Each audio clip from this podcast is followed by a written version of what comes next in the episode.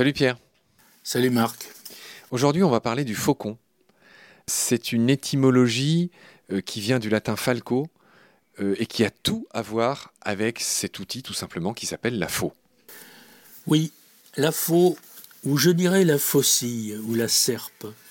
Le latin falco, qui désignait le faucon, a été en effet rapproché du mot latin falx, falcis, qu'on traduit par faux ou par serpe. Il faut comprendre que la faux, la grande faux, celle euh, qui symbolise la mort parfois, c'est un outil qui a été euh, développé plutôt au Moyen Âge.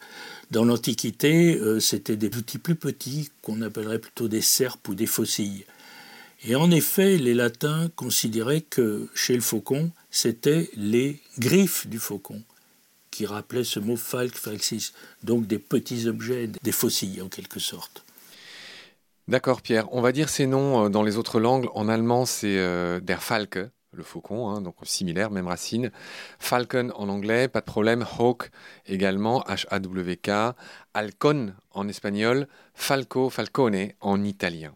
Voilà, ça c'est fait. On a expliqué cette histoire de fossiles. Pierre, je voudrais que tu dises un mot sur cette opposition qu'on fait en anglais entre les faucons, hawk, et les doves, les euh, partisans de la paix, les partisans de la guerre. Euh, c'est vrai que c'est une opposition qu'on trouve, hein, les faucons et les colombes, pour faire une sorte de métaphore. Oui, ça c'est une euh, comparaison qui s'est faite surtout aux États-Unis à partir des années 60 à un moment où il y a eu beaucoup d'opposition aux guerres assez funestes qui ont été les guerres de Corée ou d'Indochine. Donc cette expression faucon et colombe s'est développée à ce moment-là, les colombes étant évidemment le symbole de la paix et le faucon de la guerre. D'accord Pierre, en parlant de guerre, l'enchaînement est tout trouvé. Euh, tu vas me parler des îles Falklands, donc euh, littéralement euh, les îles du pays du faucon. C'est le nom des Malouines, Las Malvinas. Le nom français et de quelques autres langues est différent de celui des Anglais. En tout cas, le nom anglais a été donné en 1690 en l'honneur d'un ministre anglais, le vicomte Carey Falkland, originaire d'un bourg d'Écosse, Falklands, où sans doute vivaient des faucons. Donc on a un bourg d'Écosse qui donne le nom d'un vicomte, qui donne le nom des îles. Mais en français, ça n'a pas marché comme ça. Tant qu'on y est, Pierre, euh, le faucon le plus célèbre, c'est peut-être le faucon pèlerin. Est-ce que tu peux juste nous dire d'où vient son nom, pèlerin? C'est sa couleur, sa capuche? Oui, du fait qu'il est migrateur, hein, tout simplement. Et puis, euh, sa capuche, pas vraiment. C'est le fait qu'il est migrateur.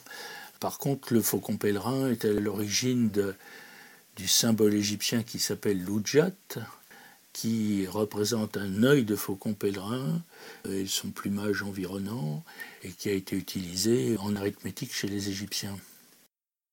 D'accord. Je vois que tu fais mention d'Horus, un dieu égyptien à tête de faucon. Oui. Il était le fils d'Isis et d'Osiris, c'était le dieu céleste, le dieu dynastique incarné par Pharaon lui-même. Il était associé au culte solaire, d'où la représentation fréquente en Égypte ancienne du disque solaire muni des ailes de faucon.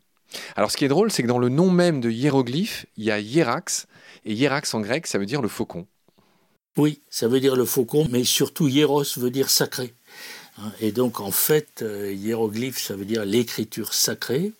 Et c'est plutôt qu'il n'est pas exclu que le faucon, le nom du faucon hiérax, vienne de hieros sacré.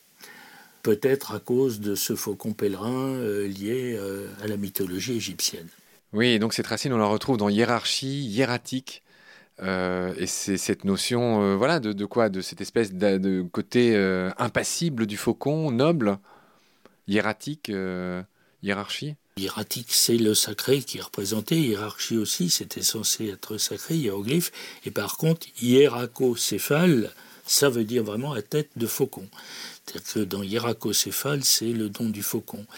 Il y a peut-être un lien entre les deux, mais ce qui est originel, c'est pas le nom du faucon, c'est la notion de sacré.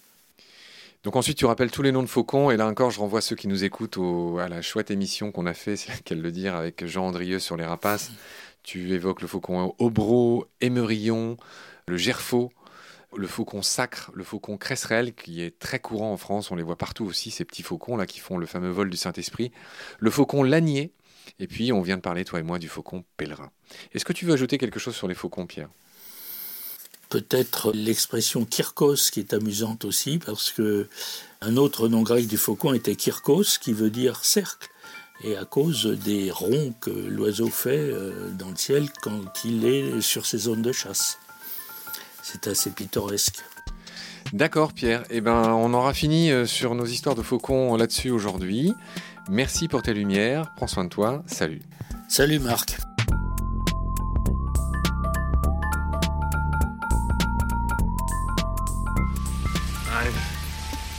Seen things you people wouldn't believe.